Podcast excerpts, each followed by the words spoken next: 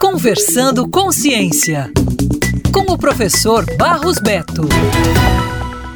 Mapas de calor ajudando a entender onde concentrar esforços de policiamento. Isso não é realidade de filme, é o uso da inteligência artificial com auxílio da ciência e da tecnologia. Este é o trabalho coordenado pelo professor José Antônio Macedo, da UFC. A proposta é fazer uma transformação na segurança baseada em dados, a partir do uso de métodos científicos, computacionais e de ciência de dados, para melhorar a qualidade da segurança. O investimento nessa pesquisa se divide em infraestrutura de coleta de dados, hardware, em armazenamento e tratamento de dados, software, e em análise de dados com o uso de mineração de dados e inteligência artificial. O objetivo de tudo isso é municiar os gestores na tomada de decisão. Alguns exemplos do uso destas tecnologias. Na prevenção, a partir do uso de BOs e de georreferenciamento, é possível definir as rotas das viaturas policiais.